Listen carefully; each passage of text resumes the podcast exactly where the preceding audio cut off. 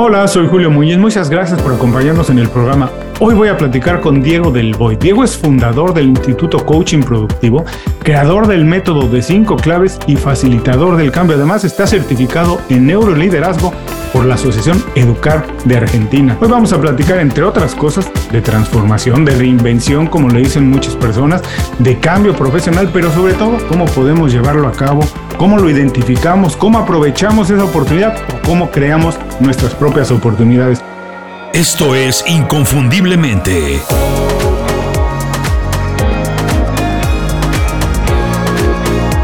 Sé extraordinario en lo que haces. Diego, muchísimas gracias por hacer tiempo para platicar con nosotros. Bienvenido inconfundiblemente. Esta conversación, esta plática no puede ser más oportuna.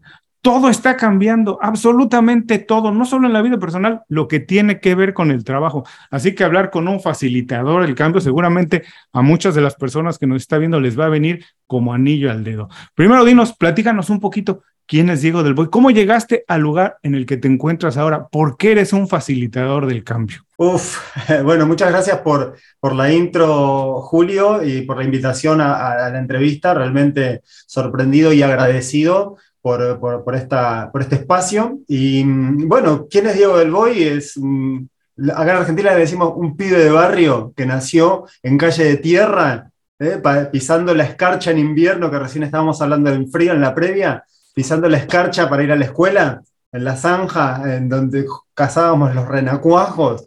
Eh, nada, venimos de ahí, venimos del barrio, de, gente laburante, de gente trabajadora. Eh, chamba le dicen en México. En México, claro. Exacto. Y, y, bueno, bien, vengo de ahí, de, la cultura del trabajo, del, doblarse la espalda y el sudor de la frente, de ese tipo de cultura del trabajo, eh, abuelos, eh, hijos de inmigrantes, mis abuelos no eran inmigrantes, pero mis abuelos hijos de inmigrantes italianos, este, la descendencia por parte del papá es un poco ahí perdida en el árbol genealógico, pero más allá de dónde vengo y quién soy, es una persona que busca desarrollarse al máximo a nivel espiritual creo que mi búsqueda es más eh, por un lado espiritual en lo personal, pero a la vez enlazando con el día a día. A ver, somos personas de carne y hueso que tenemos que traer la comida a la casa, que tenemos que educar hijos, que tenemos una pareja a la cual le tenemos que dedicar el tiempo y, y el respeto que se merece. Y nada, todo el tiempo estamos buscando eh, un desarrollo y un crecimiento, una evolución, tanto a nivel personal como el entorno cercano. Y eso también es lo que llevo con el coaching, que es la, carrera que, que, me enamoró, que me la encontré de casualidad eh, después te voy a contar bien cómo, cómo, fue eh, a medida que me vayas llevando vos por la entrevista. Pero bueno, Diego del Boy es una persona que está buscando todo el tiempo evolucionar. Bueno, vamos a hablar un poquito más de esto que dices de las casualidades, lo que nos encontramos en la vida, por supuesto mucho del cambio, pero quiero regresar a esto que me dijiste que eres hijo de inmigrante, lo dices como como muy consciente de ello. Y dime una cosa, ¿tú crees que lo que vivimos de niños, lo que vemos en la casa, digamos que condiciona nuestro futuro o de alguna manera lo dirige o de alguna manera nos marca.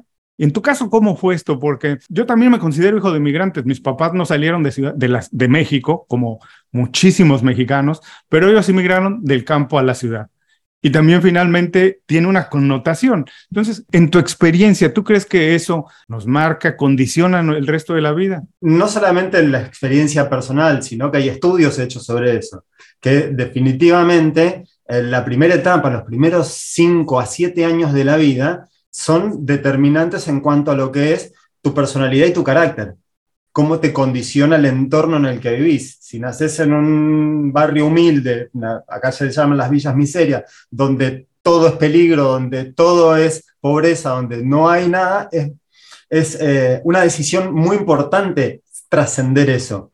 Y es una decisión que muchas veces no sabemos de dónde aparece o quién es el mensajero que te dice, acá está el mensajito para salir.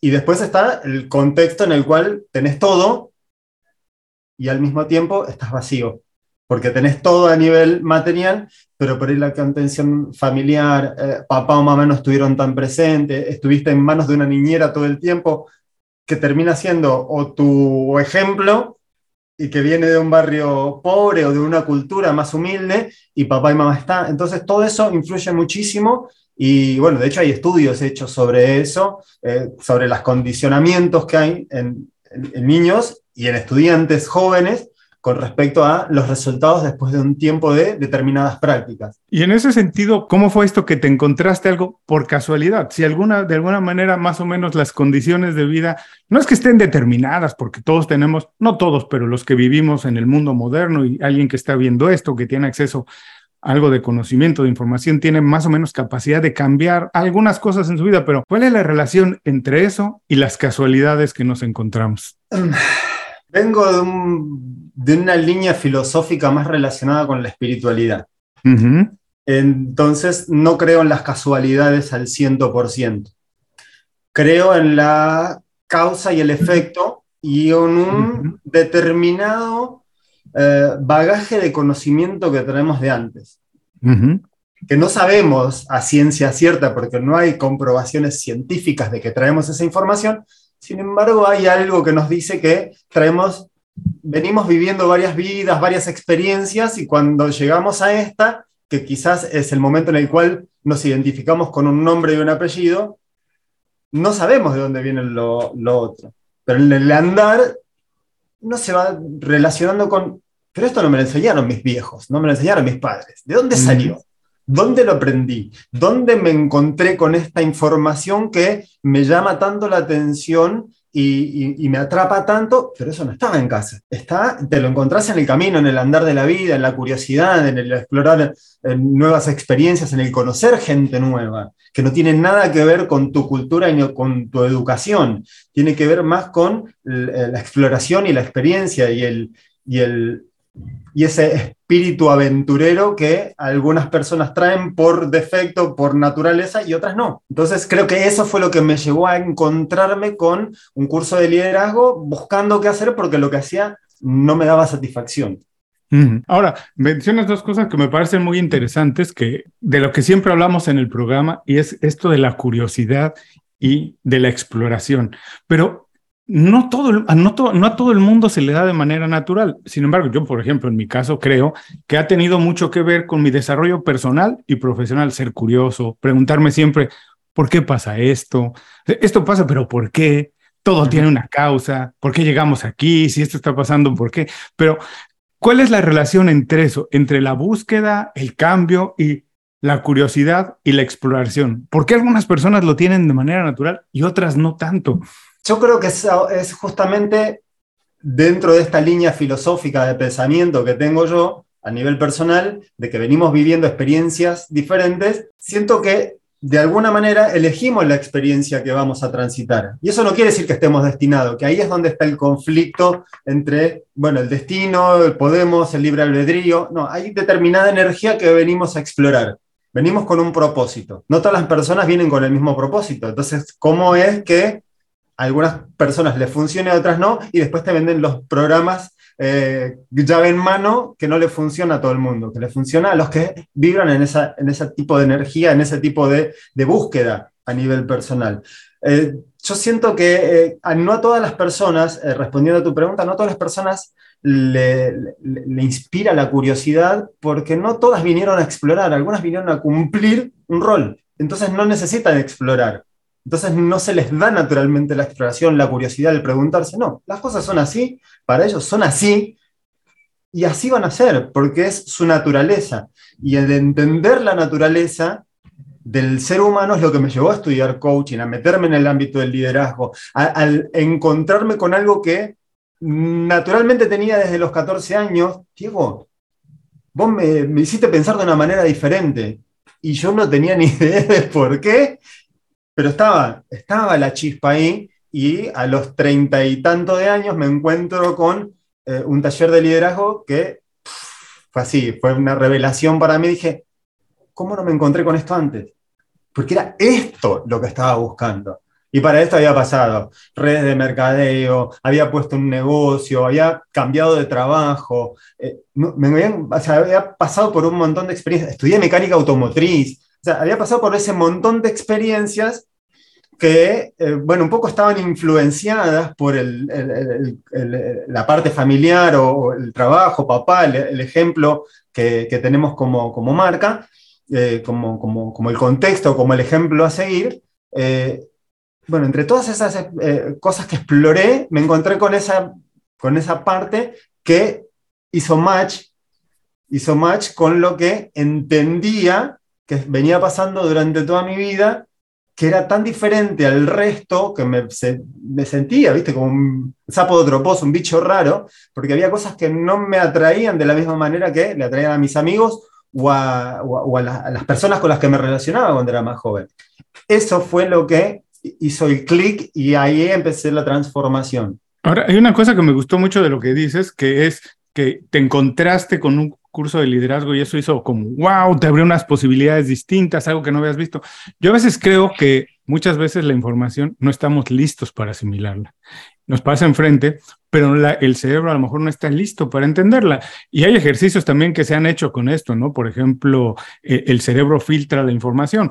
Cuando, nos cuando alguien se rompe un brazo, una pierna, de repente empiezas a ver en la calle muchísimas personas con el brazo y con la pierna rota, enyesado, que le decimos en México con el CAS, pero porque el cerebro está programado para eso y filtra la información y más rápido la ves. A lo mejor todos los días pasan la misma cantidad de personas así, pero no la ves. Y a lo mejor es eso que no estamos listos en ese momento. Pero llegó el momento que hiciste el cambio, te encontraste con la etapa del curso de liderazgo, hiciste el cambio. Pero ahora, Diego, curiosamente, nos dicen, y en los últimos dos años, que todo está cambiando y que todos debemos cambiar, que todos debemos reinventarnos. ¿Qué pasa? Porque incluso esas personas que no están tan listas para, como decíamos, la exploración y para ser curiosos, están obligados a cambiar. Es cierto que todos estamos obligados en algún momento de la vida a cambiar, un poco reinventarnos. Dentro de la línea de pensamiento filosófico más espiritual, sí, todos venimos a transitar una experiencia de transformación. Todos, absolutamente todos solo que traemos algún bagaje de energía, de conciencia o de subconsciencia que se va despertando con el, con el pasar de la vida, que, que, sí, nos obliga a hacer transformación. Hay personas que eh, no quieren trabajar, no quieren trabajar y quieren que las mantengan. Y la vida las lleva a que tengan que trabajar. El contexto, las personas con las que se relaciona, eh, las creencias, vaya a saber es, mucho, es muy complejo, es muy, eh, hay mucho por explorar ahí, ¿no? Este, después te encontrás con las personas que mm, no quieren cambiar, pero porque están cómodas. Están haciendo lo que están haciendo y les cae un mal jefe, les cae un ambiente de trabajo espantoso, les cae un montón de información que le incomoda la vida y tiene que tomar una decisión. O sea, está forzado a tomar una decisión y quiere hacer, pero quiere hacer eso. Y está con sus antiojeritas queriendo hacer eso y la vida los lleva a hacer un cambio. Bueno, esa parte energética, hay líneas en las cuales podemos explorar, pero a nivel científico desconozco cuál es la razón a ciencia cierta. Ahí tendríamos que hablar con un investigador. Más allá de eso, es el momento llegó, acá estamos nosotros para acompañarte en este en este tránsito, en esta transformación, en este proceso que forzado o, por elección hay que vivirlo. Ahora, tú dices que todo el mundo, efectivamente, en algún momento estamos obligados a hacer esa transición, ese momento de transformarnos, de cambiar, de reinventarnos. ¿Cómo nos damos cuenta cuando es el momento? ¿Cómo sabemos que es el momento de intentar algo diferente, de atrevernos, de romper con lo que estábamos haciendo? ¿Cómo se puede hacer? Porque a lo mejor alguien está eh, atorado, tiene muchos años en el mismo trabajo, está cansado, pero quiere intentar otra cosa, no sabe cómo hacerlo. ¿Cómo llegar a ese punto de decir, este es el momento de que tengo que romper con lo que estoy haciendo y tengo que intentar algo diferente? ¿Cómo se sabe? Yo creo que esa es una idea que llega naturalmente.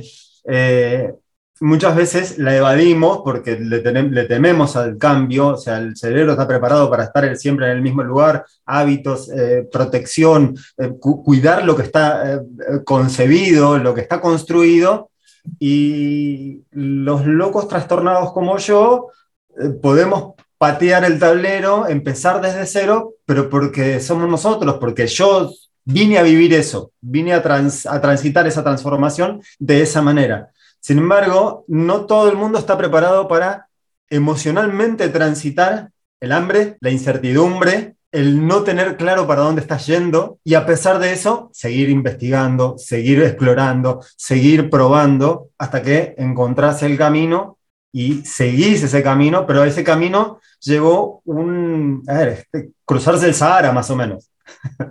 como para tener una idea gráfica de qué significa ese tipo de decisiones. Y después están las personas que necesitan decisiones un poco más eh, sólidas, consolidadas. Para cruzar el Sahara, planifican todo, se llevan todas las provisiones, lo cruzan igual el Sahara, pero con mucha más previsión.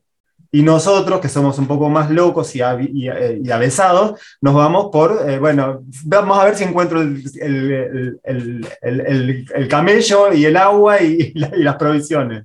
Es muy interesante esto que dijiste, que no todo el mundo está preparado o listo o dispuesto a pasar a, a, lo mejor algunas dificultades, algunos trabajos para poder cambiar y transformarse.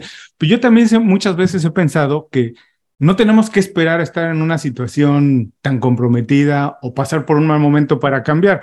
De hecho, yo creo que es mucho más fácil y efectivo cambiar cuando estás en la parte más alta de la ola, cuando tienes más músculo, cuando tienes más fuerza. Si tú quieres cambiar de trabajo cuando no tienes trabajo, si tú quieres cambiar de trabajo o de profesión cuando no tienes ahorros, pues es mucho más difícil porque a lo mejor estás obligado a cambiar, a aceptar algo que no te llena pero si tienes algún ahorro, si estás en una mejor situación, es más fácil negociarlo. Pienso mucho también en la historia de Pixar, el estudio de, películas de animación, que ellos se atrevieron precisamente cuando venían después de dos éxitos enormes, trajeron gente de fuera, trajeron outsiders a hacer la nueva película, atreverse, a cambiar con historias, pero era precisamente cuando tenían más plata, cuando tenían más dinero, cuando estaban mucho más populares, cuando dijeron, es el momento. ¿Por qué naturalmente las personas creen que hay que cambiar solamente cuando estás pasando por un mal momento. Y cuando están pasando por un buen momento, se, se, sientan en una zona de confort. ¿Por qué pasa de manera natural? ¿Por qué? ¿Es cuestión de educación? ¿Es cuestión natural? ¿Qué, qué pasa? ¿Por qué la gente no se atreve a cambiar cuando está viviendo su mejor momento? Yo vendí mi negocio cuando estaba en el mejor momento y después, literalmente, pasé hambre. okay. O sea, no tiene que ver con eso, tiene que ver con la experiencia que tenés que vivir. O sea, yo lo que hice fue, bueno, está bien, tengo mis ahorros, me largo a ser emprendedor, me largo a buscar mi, mi, felicidad, porque ya lo tenía hecho. Pero lo hice mal, ahora sé cómo se hace. Y lo puedo enseñar, pero yo lo hice mal porque no me lo enseñó nadie, porque tuve que vivirlo yo con, con, con, con mi propia experiencia. O sea, estaba en un buen momento, tenía buena, buena eh, retribución económica del trabajo, pero el trabajo me tenía completamente asfixiado emocionalmente. Entiendo la, parte de, la necesidad de la experiencia propia de pasar, pero es necesario pasar por malos momentos, pasar por el sufrimiento o algo, ¿es, estrictamente necesario o, o es parte de la historia de cada persona? Cada uno tiene que vivir lo que tiene que vivir y lo va a vivir de la manera que puede. Lo que podemos hacer nosotros, los facilitadores, es ayudarlos a que, el, si se tienen que golpear, que el golpe sea más suave. O sea, ayudarlos a, mira que ahí, ahí vas, seguir seguís caminando y te caes al barranco. Está en tu decisión si querés seguir caminando o no. Ahora, no, no, no, ayúdame porque no me quiero caer en el barranco. ¿Cuál es el plan? Bueno, hagamos el plan. ¿Cuál es tu propósito? ¿Cuál es tu camino? ¿Cuál es tu deseo? ¿Cuál es tu energía? ¿Cuál es tu disfrute? ¿Qué cosas, qué cosas te hacían bien cuando eras pequeñito? ¿Qué cosas disfrutabas? ¿A qué jugabas? Yo soy un constructor, pero no soy un constructor desde el lado de la obra o desde el lado de la ingeniería. Soy un constructor de experiencias. O sea, la construcción está igual, o sea, la estructura está igual, la forma de pensar estructurada, cuadrada, metódica, está igual. Sin embargo, entender cuál es el disfrute o, los desafíos que tiene la otra persona es ahí donde eh, nos permite armar en conjunto con el, con el cliente, con el coach, armar una estructura, una estrategia que le permita pisar más en firme de acuerdo a lo que esté buscando. Si la persona es avesada, es eh, atolondrada o necesita pasar porque espiritualmente lo necesita vivir así, no hay manera de ayudarlo porque necesita vivirlo solo. Y cuando está todo roto, recién ahí pide ayuda porque no sabe cómo resolverlo. Y en el camino va encontrando las personas que lo ayudan a rearmar y a partir de ahí, a partir de esa reconstrucción, empiezan a, a vivir una vida más plena, pero ya consciente y habiendo aprendido lo que tenían que aprender. Hay dos cosas que me gustaría si puedes profundizar un poco más, que es esto de cambiar, pero dijiste, yo soy un constructor, la esencia está ahí, no cambia mucho las cosas, esa esencia, esa estructura sigue. A mí me apasiona mucho también este tema de poder cambiar sin cambiar tu esencia. Hay muchas veces que puedes cambiar de trabajo, de profesión, pero lo que somos como personas no necesariamente tiene que cambiar. De hecho, esos valores no los podemos llevar. Y también hablaste un poco eh, hace unos minutos que habías estudiado mecánica, sé que trabajaste eh, eh, en, en, laboratorios dentales, has hecho de muchas cosas. ¿Cómo podemos, por un lado, cambiar sin cambiar nuestra esencia, pero también aprovechar otras experiencias? y hacer algo completamente diferente, una profesión completamente diferente, empezar un negocio que nunca hemos hecho, pero aprovechar la experiencia profesional que tenemos y que hemos aprendido en otros trabajos. De acuerdo a cómo está hecho nuestro constructo de pensamiento, desde las experiencias de niñito, más el chip que traemos naturalmente, que no sabemos bien de dónde viene, pero hay, hay cosas que ya vienen preseteadas y no, no lo podemos definir a, ciencia cierta, pero están. Eh, definiendo la personalidad, las experiencias, los arquetipos, los, este, los mandatos, las creencias eh, empoderantes o limitantes, el hecho de cambiar de una actividad que me encontró, como la prótesis dental, la prótesis dental me encontró y estuve 26 años viviendo de la prótesis dental, pero no era algo que yo había buscado. Lo hacía bien, era súper bueno, los odontólogos me extrañan un montón porque sigo siendo bueno, me encanta la prótesis, pero no el trabajo diario, recurrente, metódico, cerrado, aislado del mundo. Siento que estoy solo y no estoy ayudando a nadie. Entonces, esa sensación que tenía yo de soledad y de insatisfacción por no ver el resultado final fue un poco lo que terminó, después de haber estudiado coaching, haber metido en la, espiritualidad y haber explorado otro montón de cosas, entender que lo que me, lo que me fastidiaba a mí de esa profesión era la, soledad. Pero después el resto de las cosas estaban buenas. La estructura, la metodología de trabajo, em, la sistematización, el, el espíritu previsor venía todo con fecha y teníamos que trabajar, entregarlo en fecha. Yo trabajaba siempre un día antes. Salía algo mal, tenía un día, un día de, de chance para reponerme y no quedar en falta con el cliente, ni que el cliente quede en falta con su cliente. Entonces, todo esa, ese espíritu previsor se fue desarrollando de todo esto. Bueno, ese espíritu previsor no lo supe aplicar en mi vida personal, en mi decisión, en mi transformación, por razones que podemos filosofar horas, pero me permitió entenderlo con mi propia experiencia y cómo poder, a través de mi historia, inspirar y poder ayudar a que eh, la persona que no quiere pasar por eso pueda hacer un camino mucho más prolijo, mucho más eh, agradable, mucho más este, satisfactorio para sí mismo, sin necesidad de pasar por todas las, peripecias que pasé yo o que pasaron otras tantas personas. Te pones a escuchar la historia de Anthony Robbins y la pasó mal. Claro, hasta llegar a ser quien fue, quién es hoy. ¿Quién hoy? Ahora, me imagino que toda esta parte de tu experiencia, cómo aprovechaste esto para, para llegar al lugar en el que estás hoy, tiene que ver o se refleja un poco en el método cinco claves que has desarrollado para ayudar a las personas a, transformarse, a cambiar, a encontrar un espacio más cómodo. Si nos puedes platicar un poco, a lo mejor de brevemente, cuál es la idea, cuál es el concepto detrás del, del método cinco clave para transformarse. Platícanos un poco brevemente de qué se trata y cómo a lo mejor alguien encuentra una o dos claves para empezar a hacerlo. El, método 5 claves está en la, página web, lo van a poder encontrar, pero básicamente es esto.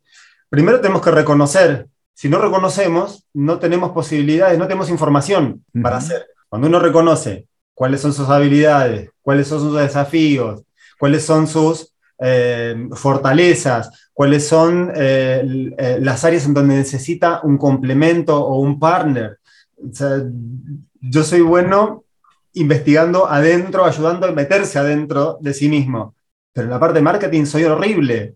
Hago lo que puedo. Necesito ayuda. Lo sé. Entonces, reconocer te permite tomar decisiones. En el momento en el que estás preparado para delegar, lo delegas. Pero vos sabes en qué sos bueno. Cuando podés reconocer eso, lo que necesitas es hacer un plan. El segundo paso, la segunda, segunda pieza es un plan, planificar. Mi plan estaba románticamente bien diseñado, pero estructuralmente era un espanto. Por eso pasé todas las peripecias que pasé. Sin embargo, el plan estuvo, mal hecho, pero el plan estuvo. En el camino tuve que rearmar mi plan, pero siempre estuvo el plan en salir de lo que no me ah, daba placer y poder encontrar lo que sí me da placer y que me puede llevar a tener una vida plena en todos los ámbitos, económico, personal, profesional, hacer el plan. Lo tercero es energía. Si uno no tiene energía, no puede ejecutar el plan. Y la energía viene de la motivación. Y si no reconociste cuál es tu propósito y cuál es tu misión en la vida, el plan que armes puede no machar con tu emocionalidad, con tu conexión emocional y espiritual. Que el espiritual es un poquitito diferente, que es el cuarto pilar, que es el de la confianza. Si vos no confías en lo que estás haciendo, si vos no confías, tampoco le podés inyectar energía a tu plan. Entonces, la motivación a nivel conexión emocional, qué es lo que voy a alcanzar con este plan, qué es lo que voy a lograr con este plan, qué es lo que voy a contribuir con este plan y confiar que eso va a suceder, que eso ya es más a nivel mental, más a nivel energético, más a nivel espiritual, ya rozando con la espiritual, porque empezamos a trabajar sobre los pensamientos, sobre cómo construimos la confianza en nuestro propio plan.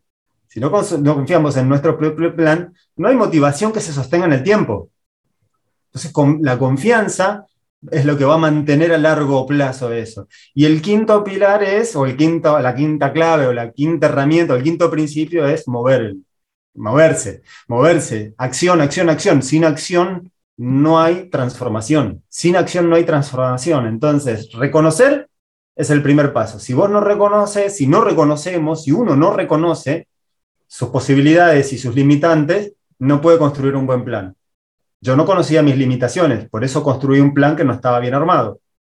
Luego lo corregí, porque fui tuve la, fortaleza de decir, no, no vuelvo para atrás, sigo para adelante, pero con un nuevo plan. Rearmar el plan, rearmar el plan. ¿Qué hice? Bueno, después de accionar, volví a reconocer cuáles eran las cosas que estaban mal, que estaban bien, y rearmar el plan. Y siempre sobre el mismo caminito. Plan, motivación, si no hay algo que te motive a hacerlo, y la motivación en tres niveles.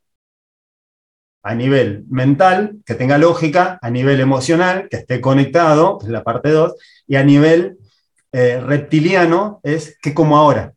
¿Qué hago ahora? ¿Qué hago ahora? O sea, ¿qué tengo ahora? ¿Cuál es mi recompensa ahora? Bueno, también descifrar eso. ¿Qué cosas son las que te motivan ya? Qué cosas son las que te motivan a largo plazo y qué cosas son las que te sostienen haciendo el día a día para llegar a donde quieres estar. Esos son los cinco pilares o las cinco herramientas, principios sobre los cuales baso todo lo que, lo, que armo, todos los planes de, coaching, todo lo que es el, desarrollo espiritual y todo lo que tiene que ver con los planes a largo plazo.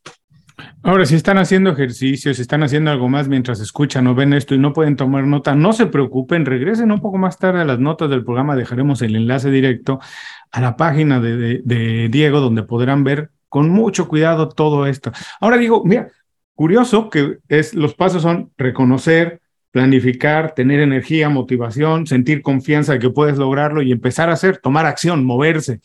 Curiosamente, me parece con otros nombres, un concepto un poquito distinto, pero más o menos son los mismos pasos que debería hacer alguien, no solo para un plan personal, sino para un negocio, para una compañía. De alguna manera es que nosotros deberíamos de vernos más o menos así, como una estructura, nuestro proyecto profesional y personal, más o menos como la estructura de un negocio, deberíamos de vernos de esa manera más o menos.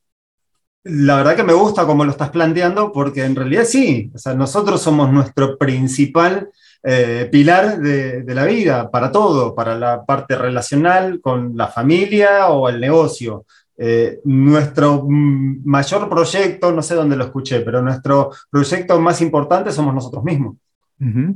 Ahora, ¿qué pasa si, si alguien está pasando por un momento en que a lo mejor eh, pienso en muchas personas que nos escuchan que no son emprendedores, no son dueños de compañía, trabajan para una compañía, son eh, directores que tienen un equipo bajo de ellos, pero alguien que está trabajando en una organización que siente que la organización no se preocupa por qué él haga esto, por qué él organice un plan.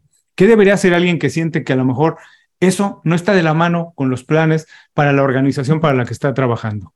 Ahora se está hablando mucho de la renuncia silenciosa. O sea, hay muchas personas que están, están en ese plan ahora. Eh, sin embargo, eh, que creo que también, haciendo un poco de memoria, eh, cuando trabajé en mi último trabajo en relación de dependencia, creo que fue un poco así, solo que la renuncia silenciosa duró como dos años.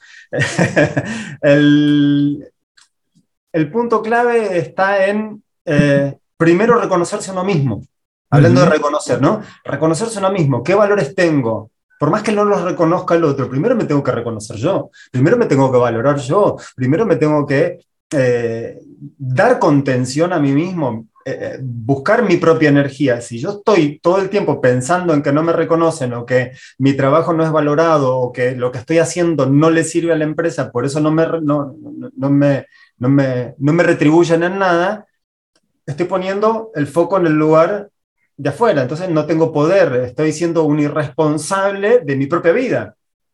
Para hacernos responsables de nuestra propia vida, lo primero que tenemos que hacer es responsabilizarnos y reconocer qué cosas son valiosas y si no son valiosas para el lugar donde estoy trabajando, hacer un plan para salir, pero de la mejor manera. Ahora, esto no tiene mucho que ver con también algo que mencionaste hace unos minutos, es que somos personas, bueno, somos animales de hábitos, las organizaciones también tienen eso y es muy difícil romper con eso, salir de eso.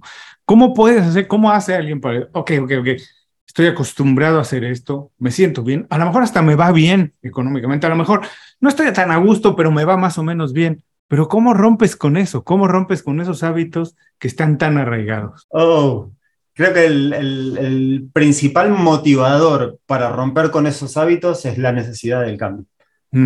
Cuando necesitas el cambio, eh, buscas la manera.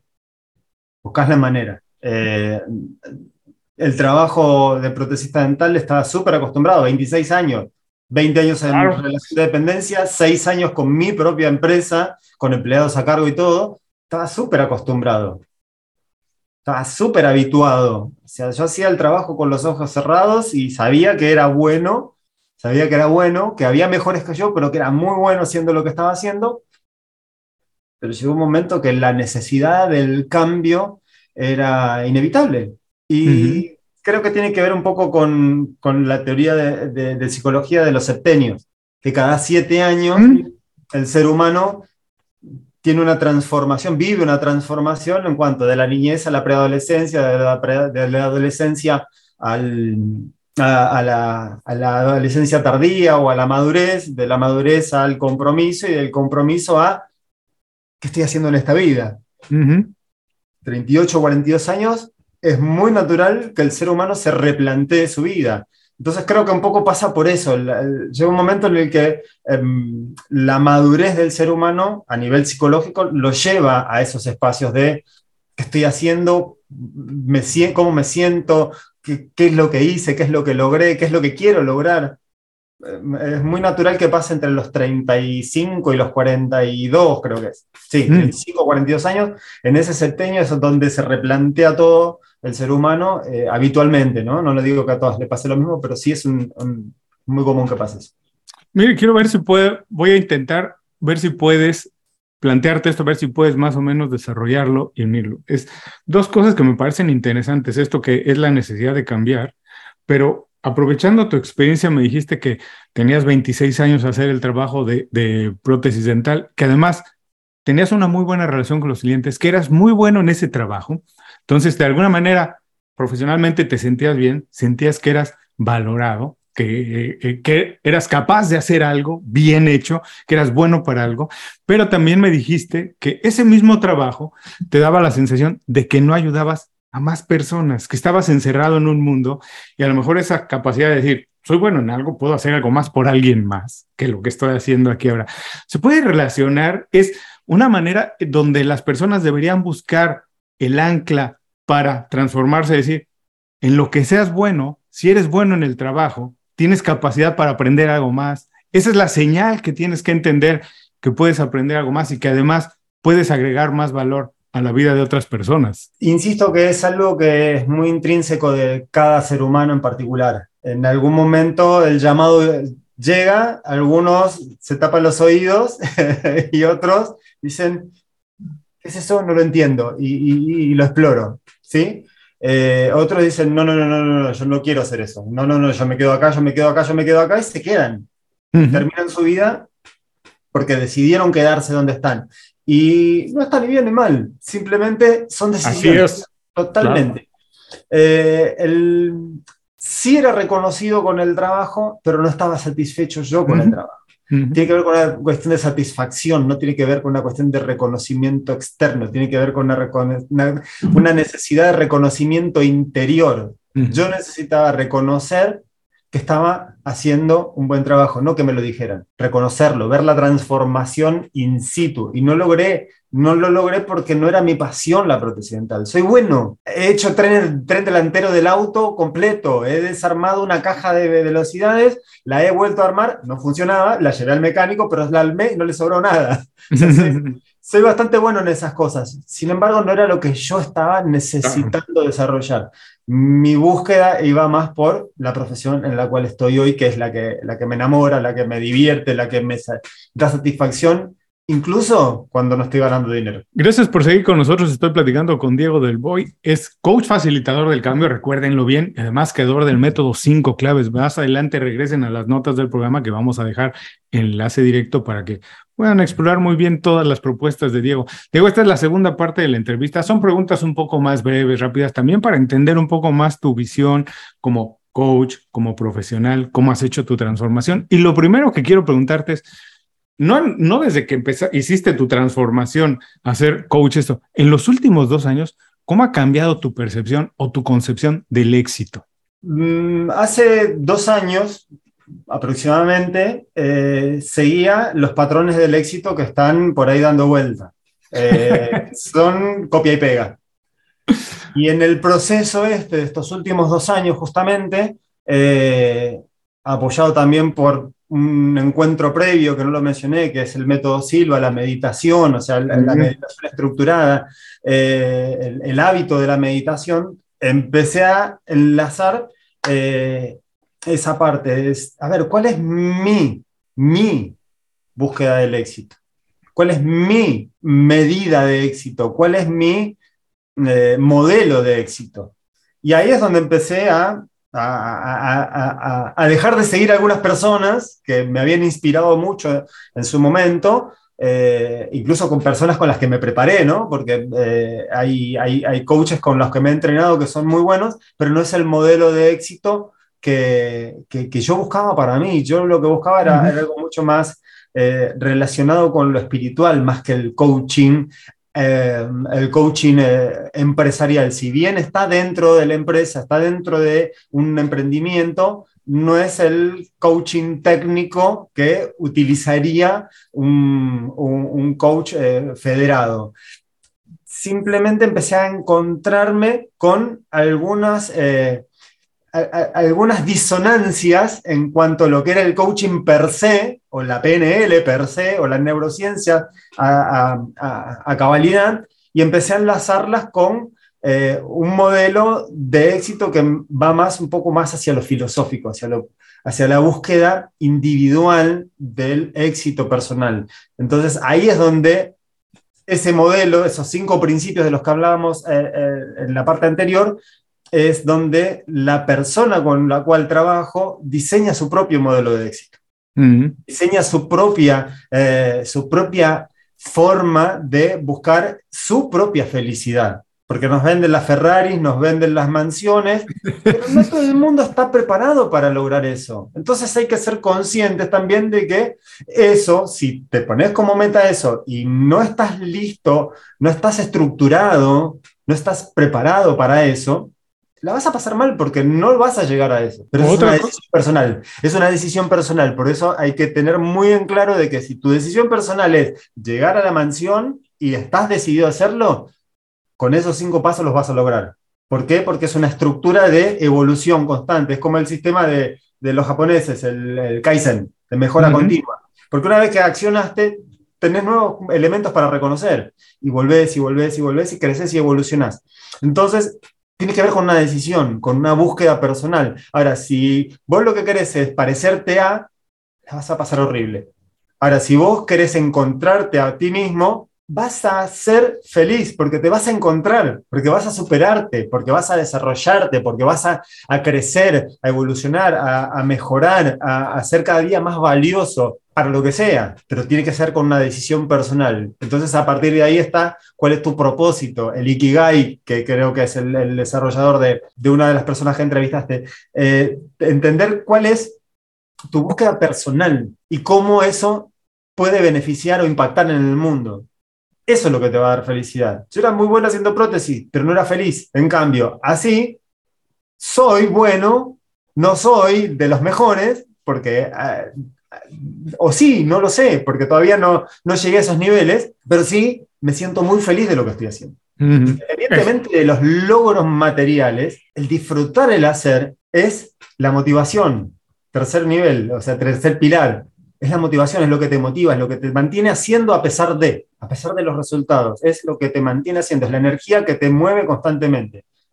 La motivación, la voluntad, la disciplina. Y después la confianza. Sé que en algún momento voy a llegar a los niveles superiores. Sé que en algún momento voy a llegar a, a impactar en la vida de muchas personas que todavía no saben que yo existo. Se necesita muchísimo trabajo, pero qué mejor haciendo algo, como dices, que te dé felicidad, porque si estás buscando el modelo de alguien más, lo peor que yo digo que te puede pasar es que lo alcances, el objetivo, el, que tiene alguien más, la meta que tiene alguien más, y cuando lo tengas te des cuenta que no te llena, que pasaste todo lo que pasó y ya tienes, como decías tú, el Ferrari, la mansión, pero me siento vacío, entonces peor aún porque perdiste todo el tiempo buscando algo que ni siquiera te iba a llenar. Por eso, como dices, mejor algo que te haga feliz todos los días, que te den ganas de regresar todos los días a trabajar en eso y al final del tiempo eso te hará ser mejor en tu trabajo. Ahora voy a hacerte una pregunta que es un poco tramposa en tu caso, pero por favor, Diego, recomiéndanos un libro, una película, un podcast, una serie, un documental, lo que quieras recomendarnos, pero dinos por qué las personas deberían consultarlo como fuente, ya sea de inspiración o de información. Hay un audiolibro que me facilitaron en uno de los tantos talleres que, he hecho de transformación, que es de Robin Sharma, que se llama El Santo, el Surfista y el Ejecutivo. El Santo, el Surfista y el Ejecutivo es la historia de una persona que a través de una situación en particular vive una transformación y pasa por tres mentores en diferentes áreas. No le quiero spoilear la película, pero a mí, es más, me acuerdo de pasajes y en este mismo instante se me eriza la piel, o sea, me corre mucha energía porque es algo muy motivador, muy motivador. A mí me, me, ayudó a encontrarme a mí mismo a través de ese tránsito, de, esa, de ese camino que hizo el, el, personaje principal. Eh, porque justamente se trata de esto, de esta transformación que yo mismo he vivido y que las personas que no saben hacia dónde van en la vida o no saben cuál es su razón de ser en la vida, eh, pueden encontrarla en el camino. Pueden encontrarla. Creo que es un libro muy inspirador. Después 12 pilares de Jim Rohn es un clásico, también es una historia muy, muy, muy motivadora. Si, en el caso mío que soy más auditivo, en audiolibro. Eh, también yo, me encantan es muy, es muy, es muy inspiradora también. Pero el salto del surfista y el ejecutivo creo que fue un, un antes y un después en esta búsqueda. Y bueno, más o menos también hace un año y pico, dos años que, que, me encontré con ese libro y cada tanto lo, lo reescucho. No se preocupen si no pueden tomar nota ahora. Vengan un poquito más tarde otra vez a las notas del programa y dejaremos los enlaces directos a las recomendaciones de Diego. Diego, ya nos han escuchado y nos han visto durante algunos minutos las personas, pero si tienes la oportunidad de que se queden con una idea de esta conversación, con algo que digas, escuché a Diego, escuché a Julio, ya los escuché, pero me llevo esto, ¿con qué te gustaría que se queden? ¿Con qué idea quieres que se vayan después de escucharnos o de vernos? No se queden con una sola técnica, no se queden con una sola voz, exploren diferentes eh, líneas de pensamiento. Eh, la astrología me seduce desde hace muchos años, no la estudié, pero me seduce desde hace muchos años. El tarot también me seduce, no lo estudié, eh, he, pasado por algunas consultas con personas que estaban estudiando y me parece muy revelador porque Pling atina bastante. O sea, es movimiento de energía, punto. No hay más. Eh, no se queden con lo técnico, exploren lo espiritual. Lo espiritual es la base fundamental de la vida material. El dinero es energía, las palabras son energía, los pensamientos son energía. Todo lo que tenemos, las cosas mi mate, ¿eh? todo está construido por energía y eso lo valida la ciencia. La física tradicional valida eso. Si la física cuántica dice que a través de la intención podemos cambiar el movimiento de un fotón, el fotón es previo al electrón y al átomo. Nosotros estamos construidos de eso y tenemos la capacidad de transformar eso, solo que no sabemos bien cómo, lo tenemos que practicar mucho exploren, exploren, exploren. El movimiento de energía creo que es fundamental. Y el coaching en sí lo que hace es mover emociones. Y las emociones son el reflejo de un caudal enorme de energía que no sabemos de dónde viene ni para qué. Pero estamos en proceso de comprenderlo cada vez más y, aprender a gestionarlo de cada vez mejor. Y eso es lo que nos lleva a evolucionar. Y en esta era de Acuario, de la que hablan las filosofías este, más espirituales o, filosofías ancestrales, esta era de transformación eh, es lo que nos, nos impulsa, hasta que te diría que nos obliga a explorar eso. Y cuanto más podamos comprender que la energía la podemos influenciar de determinada manera, te cambia la vida. Y con la meditación es el primer paso. La meditación es el primer paso. Después el coaching es encontrar el camino, ayudarte a encontrar el camino. ¿Cuál es tu, cuál es tu esencia? ¿Cuál es tu, tu naturaleza? Y a partir de ahí empezar a construir. Pues ya tienen ahí el consejo de Diego. Regresen, exploren, no se queden con una visión de las cosas, intenten, intenten, intenten que van a encontrar su voz y van a encontrar su camino. Ya casi para dejarte ir, Diego, ya sabes, como, como siempre terminamos las entrevistas. El programa se llama Inconfundiblemente. Me gustaría saber qué o por qué Diego del Boy es inconfundible. Creo que soy un rebelde. voy en contra de los dogmas un poco. Eh, seguí mucho los dogmas eh, por, por constructo familiar, era justamente eso. Mi camino fue romper esos dogmas. Eh, combino la numerología con el coaching. Desarrollamos el propósito, se encontramos el propósito a partir de ahí, desde esa filosofía, y con el coaching desarrollamos el camino para poder potenciar esa posibilidad. Es como saber, es como tener un plan del mar de las olas para subirte la ola correcta con la tabla en la forma correcta. Tener más posibilidades. No es magia, es una información que la podemos utilizar para poder llegar a, desarrollar un plan mucho más claro, más acorde, más, eh, más enfocado. Diego, muchísimas gracias por dedicarnos tiempo y compartir contigo todas tus ideas y consejos. Antes de irnos, dinos rápidamente dónde podemos saber más de ti, a dónde mandamos a las personas para que vean lo que estás haciendo, tu trabajo. Bueno, mi página es diegodelboy.com, pero yo estoy súper agradecido con Google porque ponen Diego del Boy, eh, como está escrito, eh, lo ven ahí y ponen Diego del Boy y creo que no hay mucho.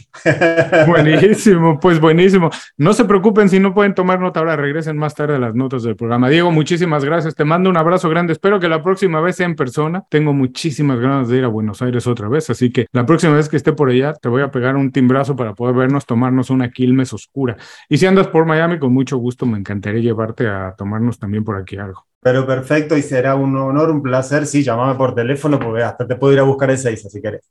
Este, un placer, eh, Julio. La verdad que mm, me sentí muy a gusto. Es mm, un lindo espacio y, muy inspirador.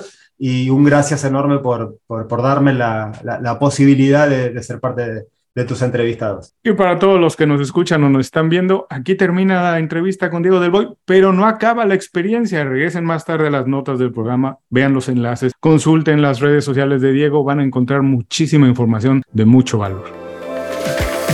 Muchas gracias por escuchar el programa. Si algo te pareció interesante, visita inconfundiblemente.com. Tenemos un blog, un canal de YouTube y un boletín donde recomendamos libros, documentales y herramientas para ayudarte a destacar en lo que haces. Se llama Las 5 Razones y llega todos los viernes. Por último, si quieres mejorar tu marca personal de manera fácil e inmediata, recomiéndanos con tus amigos y comparte este programa, porque cuando compartes contenido con valor, dejas una buena impresión.